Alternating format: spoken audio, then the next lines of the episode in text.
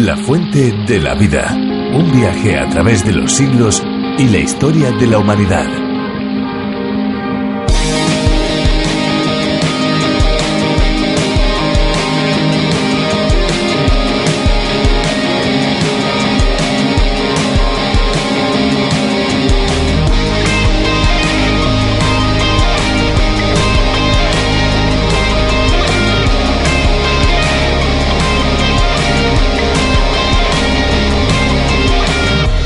El río Ebro es el río más caudaloso de España y el segundo de la península ibérica después del Duero. Es además el segundo río más largo por detrás del río Tajo. Discurre enteramente por España, donde ocupa la primera posición entre los ríos que nacen y desembocan netamente en el país, tanto por su longitud como por su caudal. Y aquí estamos de nuevo en La Fuente de la Vida, un espacio que se emite de lunes a viernes aquí todos los días en esta misma emisora y a esta misma hora. La Fuente de la Vida es un programa especial y lo es porque lleva hasta cada una de las personas que lo escuchan el refrescante mensaje de la vida llena de esperanza. Hay que decir que este espacio ha sido adaptado y traducido para España por Virgilio Banjoni, ya se lo hemos dicho en otros programas, él es profesor de Biblia y de teología. Y Esperanza, yo diría que no nos encontramos ante un programa meramente religioso, es un programa divulgativo explicando el libro de los libros y se basa en la idea de John Vernon McGee que quiso en el programa A través de la Biblia hacer un particular viaje a través de todos los libros, los 66 libros de la Biblia, y se emite, por cierto, en más de 80 países por todo el mundo. Pues fíjate que ahí precisamente está parte de su éxito. Yo creo que su formato tan diferente y tan distinto a otros muchos espacios radiofónicos es lo que le da ese toquecito de originalidad. Además, los oyentes que así lo deseen pueden seguir estas reflexiones solicitando las notas y los bosquejos de cada uno de nuestros espacios. Por supuesto, he de decirles que el envío es completamente gratuito. Igualmente que el ejemplar de Biblia o del Nuevo Testamento, si usted no lo tiene, un ejemplar que puede recibir también completamente gratis. Para ello tienen que estar atentos porque al finalizar nuestro espacio les daremos la dirección electrónica a la que pueden escribir y solicitarlo. Bueno, Fernando, pues yo creo que es el momento de escuchar música. ¿Qué te parece si disfrutamos de una bonita canción? ¿Vamos allá? Pues adelante, escuchemos.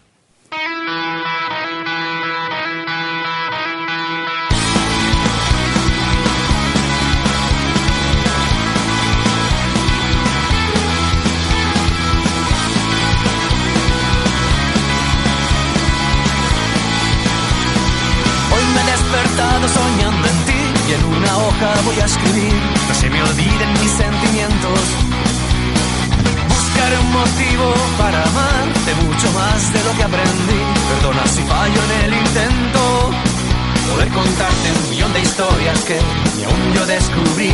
También decirte entre tantas cosas, por las noches pienso en ti. Y pasa el tiempo de prisa lento.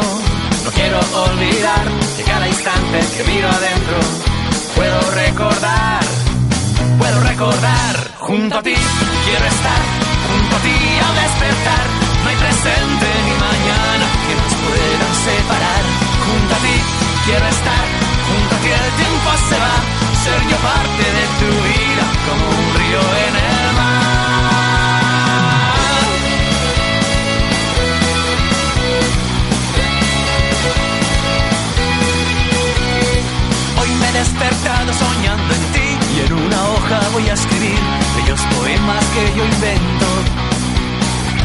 Necesito un poco de tu amor para que pueda yo cantar palabras que no se las lleve el viento.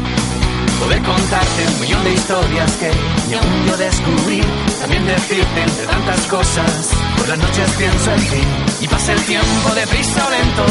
No quiero olvidar cada instante que miro adentro. Puedo recordar puedo recordar. Junto a ti quiero estar, junto a ti al despertar. Presente ni mañana que nos puedan separar. Junto a ti quiero estar, junto a ti el tiempo se va.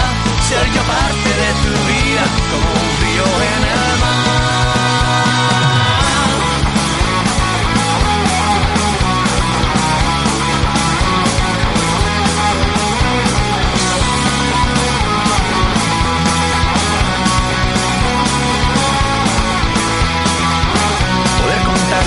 De historias que ni aún yo descubrí.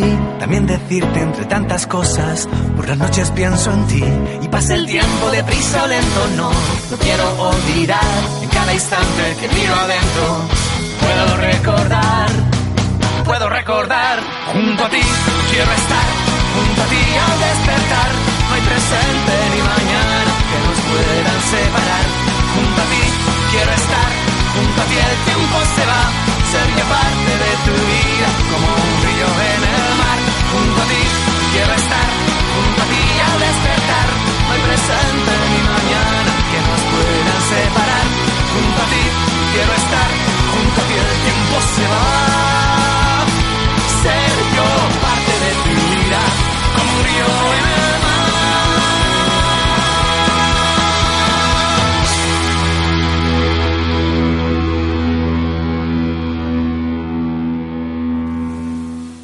Cuando algunos padres llevan a sus hijos por primera vez a la guardería o al colegio, puede darse el caso de que ocurra una situación cuanto menos curiosa, que se olviden de ir a recogerles. No es muy normal que se dé, pero puede que ocurra en algún momento.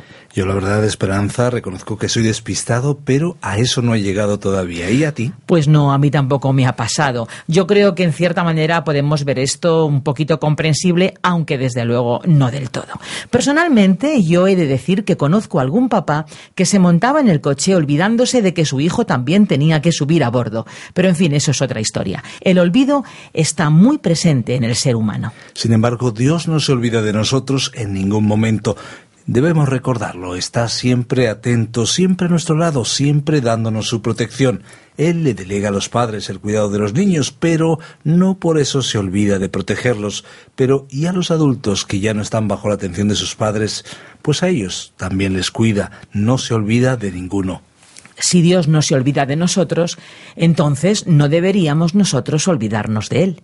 Y es que con un amor tan grande como el suyo, ¿cómo vamos a olvidarnos? Una de las cosas que nos ayudan a no olvidarnos de Dios y de lo que ha hecho por la humanidad es abrir la Biblia y leer esa maravillosa carta de amor que ha dejado escrita. Hoy la vamos a abrir por Deuteronomio, concretamente vamos a hacerlo en los capítulos 8 y 9. Vamos a escuchar algunas cuestiones para no olvidarnos de Dios. Tomemos nota, escuchemos a Virgilio Bagnoni y después nosotros volvemos. La fuente de la vida. Hoy estudiaremos el libro de Deuteronomio capítulo 8 versículo 10 hasta el capítulo 9 versículo 18. Haciendo referencia a los versículos 5 al 9 de este capítulo, en nuestro programa anterior decíamos que Dios no dio esta promesa de prosperidad material a los cristianos. Existe la noción equivocada de que si usted es fiel, Dios le prosperará con bienes materiales. Estimado oyente, eso no es verdad. Dios prometió prosperar a Israel en la tierra, pero no prometió prosperar al cristiano con los bienes materiales de este mundo. La promesa al cristiano es la que se encuentra en la carta a los Efesios capítulo 1 versículo 3. Bendito sea el Dios y Padre de nuestro Señor Jesucristo, que nos bendijo con toda bendición espiritual en los lugares celestiales en Cristo. Permítanos decir también que Dios no promete bendiciones temporales, pero sí las añade. Y además, debemos estar agradecidos porque Él suple nuestras necesidades, pues Él conoce nuestras necesidades reales más allá de lo que nosotros creemos que necesitamos. Y también queremos decir que algunos de los hijos de Dios más selectos han sido bendecidos con bendiciones espirituales, pero no con la prosperidad material. Creemos que tales personas parecen ser las más felices y parece que hacen más para la obra de Dios que cualquier otra persona. Han sido una bendición para la causa de Cristo en el mundo. Queremos destacar que una de las distinciones mayores entre la nación de Israel en el Antiguo Testamento y la Iglesia en el Nuevo Testamento es que Dios prometió bendiciones temporales a Israel y nos promete a nosotros toda bendición espiritual.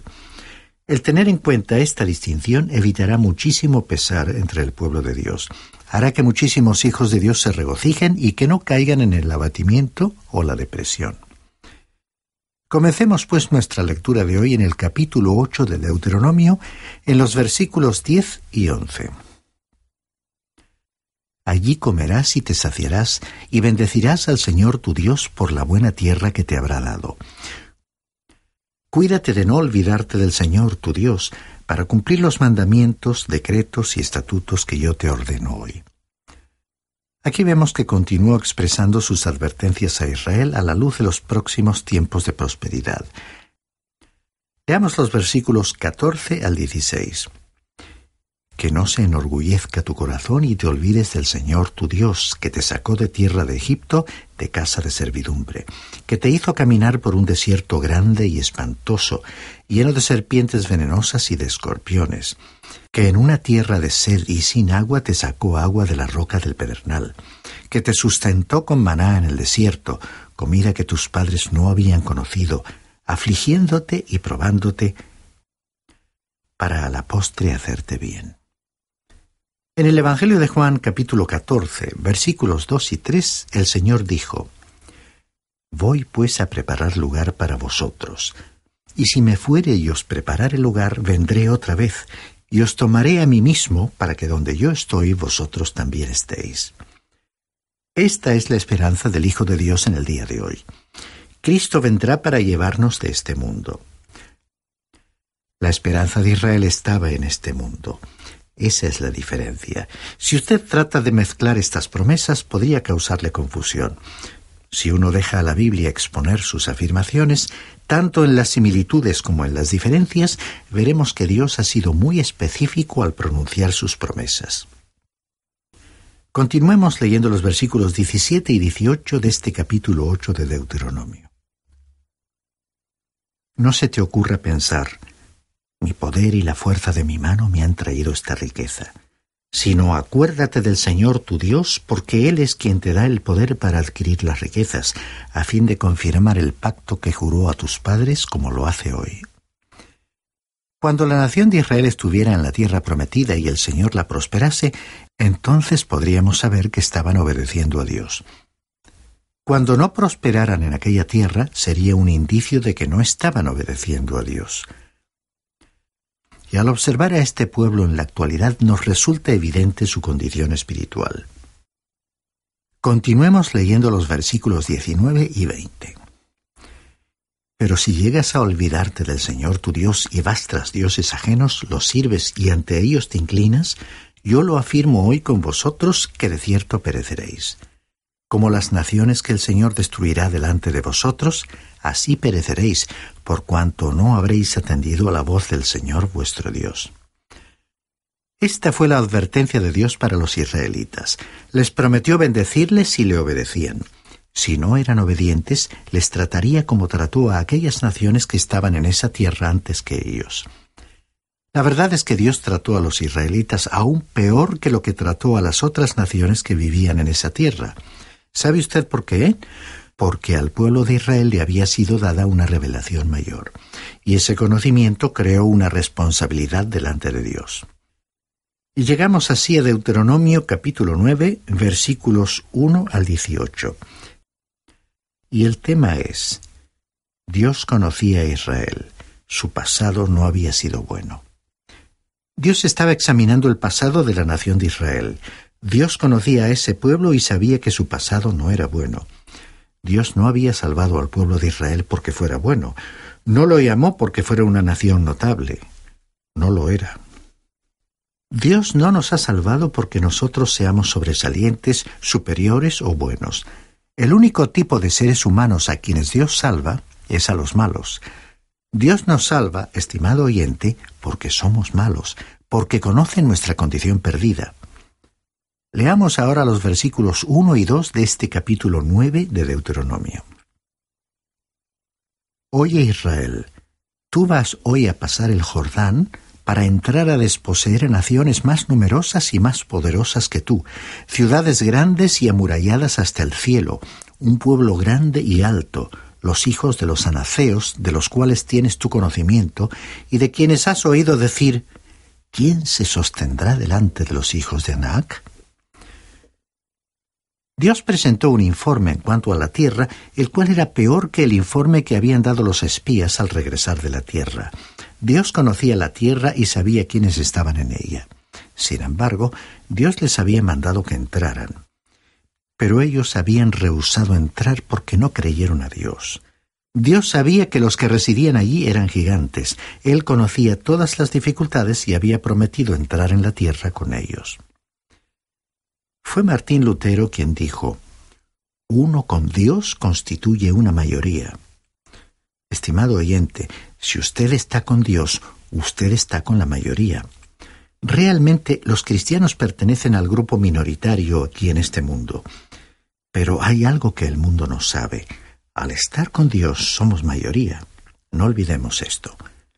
Leamos ahora el versículo 3 de este capítulo 9 de Deuteronomio. Entiende pues hoy que es el Señor tu Dios, el que pasa delante de ti como fuego consumidor, quien los destruirá y humillará en tu presencia. Tú los echarás y los destruirás enseguida como el Señor te ha dicho.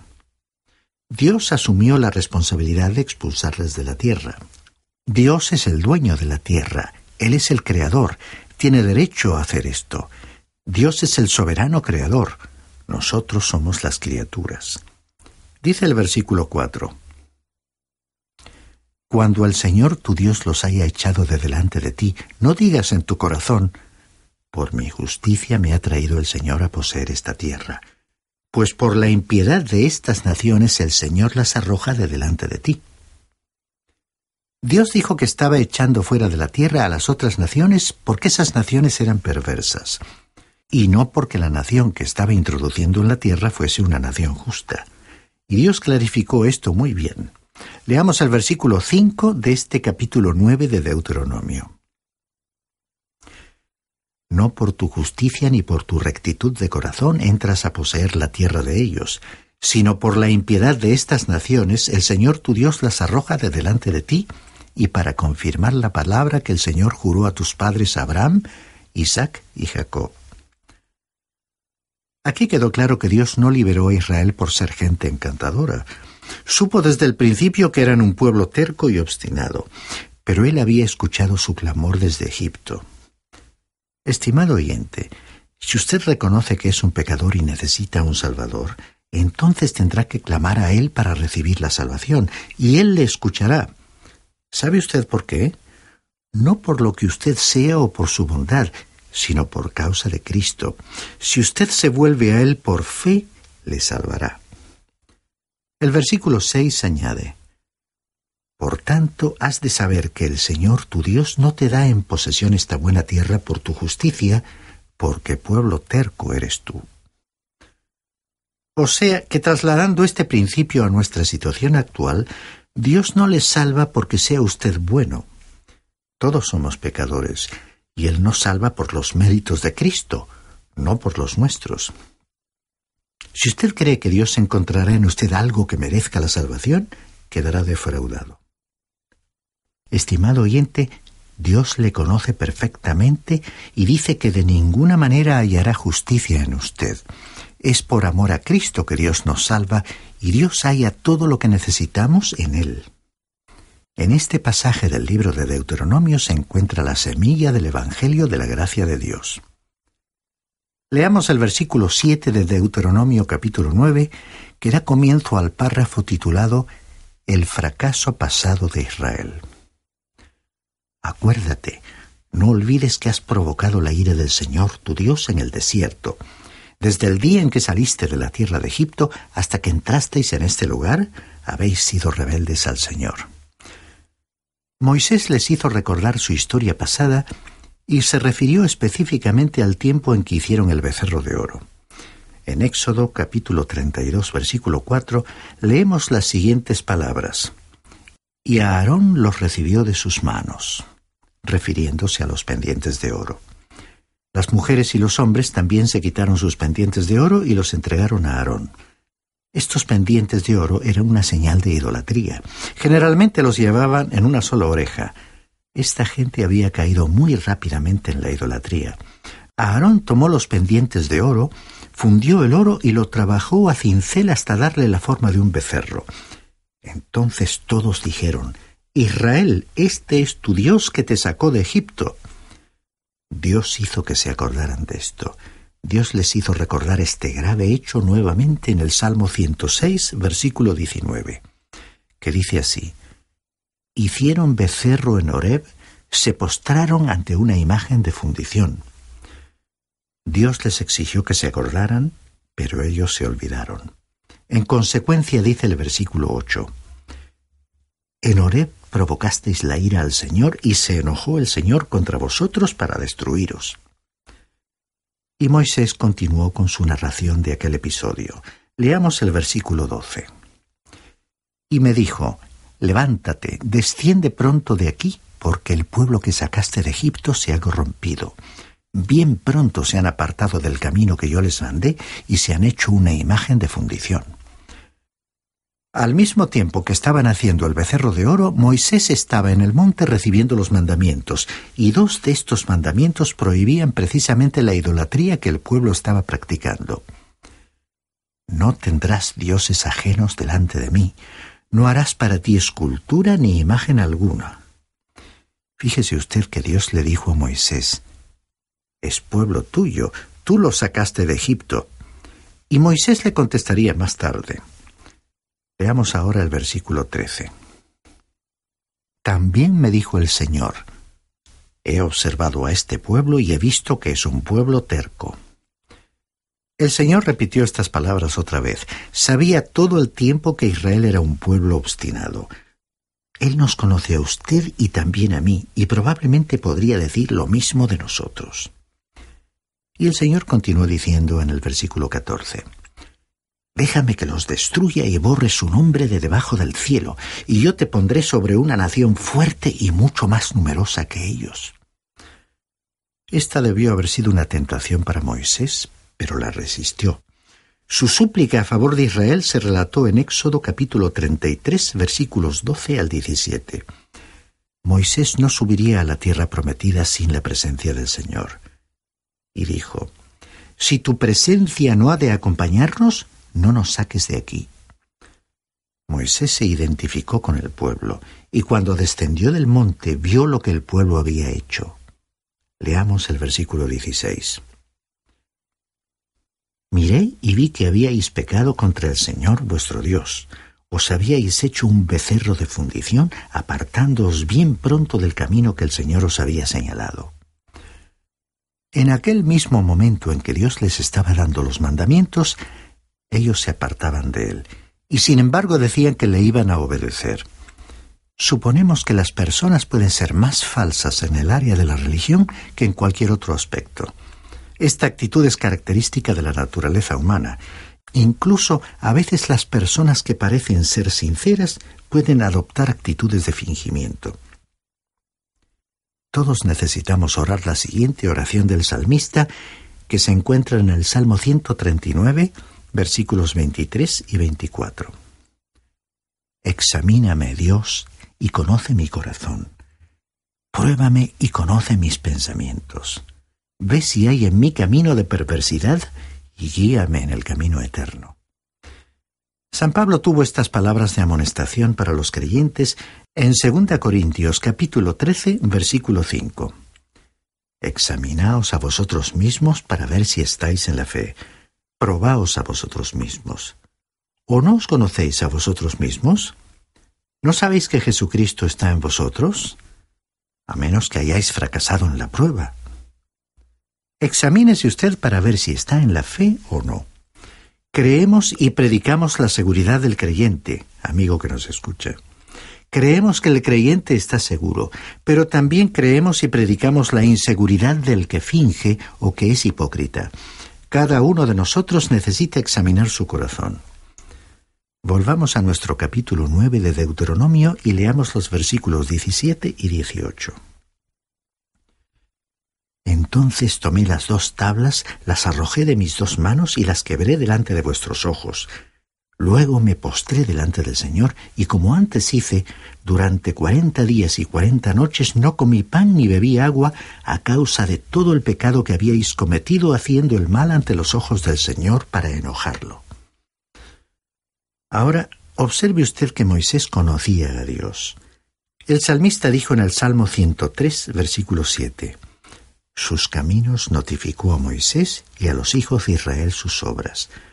Los israelitas vieron el monte que humeaba, vieron el juicio de Dios, vieron su gloria, pero no le conocieron. Moisés sí le conoció. Moisés conoció sus planes, sus propósitos. Moisés comprendió dos cosas en cuanto a Dios, las cuales están reveladas aquí. Son paradójicas, pero no contradictorias.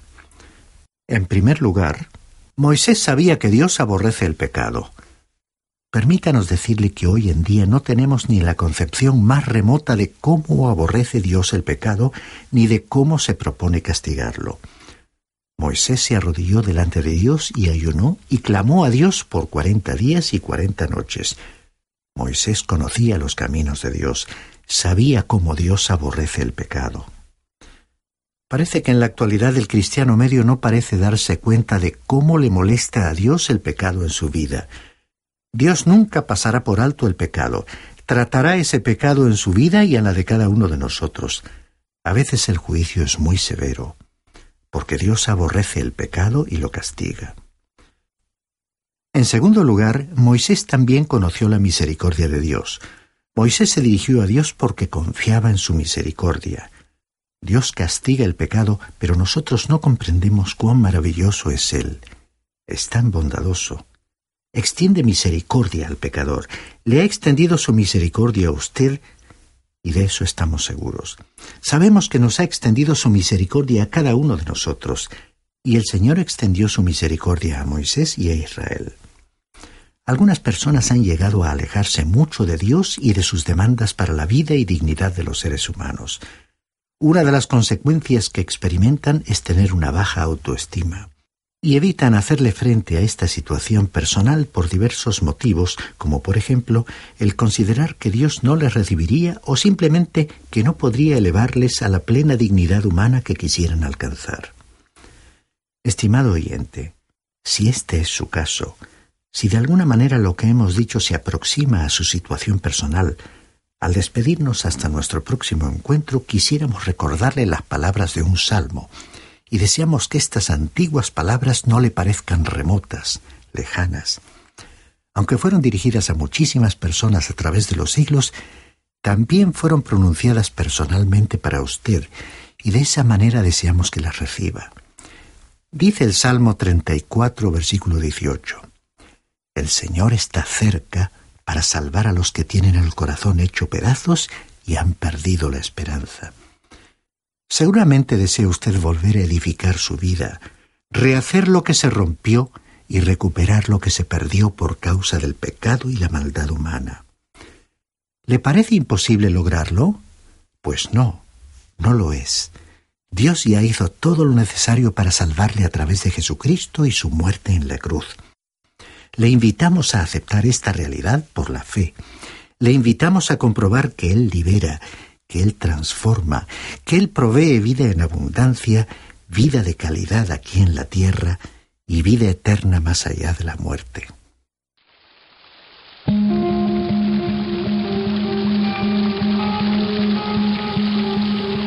De esta manera, amigos, llegamos al final de un nuevo programa de La Fuente de la Vida. Recuerden que La Fuente de la Vida ha sido adaptado y traducido para España por Virgilio Bagnoni, profesor de Biblia y Teología, y que en su versión original es el teólogo John Berno Magui quien tuvo la idea de este original espacio denominado A través de la Biblia y que además se emite en más de 80 países por todo el mundo. Si lo recuerdan amigos, al principio de nuestro espacio les dijimos que tomaran papel y lápiz porque les íbamos a dar al finalizar nuestro espacio el teléfono y la forma de ponerse en contacto con nosotros. Pues bien, ha llegado ese momento. Si desean los bosquejos, las notas del programa de hoy, del espacio de hoy, o si quieren bien recibir un Nuevo Testamento o una Biblia completamente gratis, lo pueden solicitar en info arroba radiocadenadevida.com. Recuerden, info arroba radiocadenadevida.com. También nos pueden llamar a nuestro teléfono 91 422 05 24. O pueden escribirnos al apartado 24081, código postal 28080 de Madrid. Gracias por acompañarnos en esta aventura y no olvide que hay una fuente de agua viva que nunca se agota. Beba de ella. Este ha sido un programa de Radio Transmundial producido por Radio Encuentro, Radio Cadena de Vida.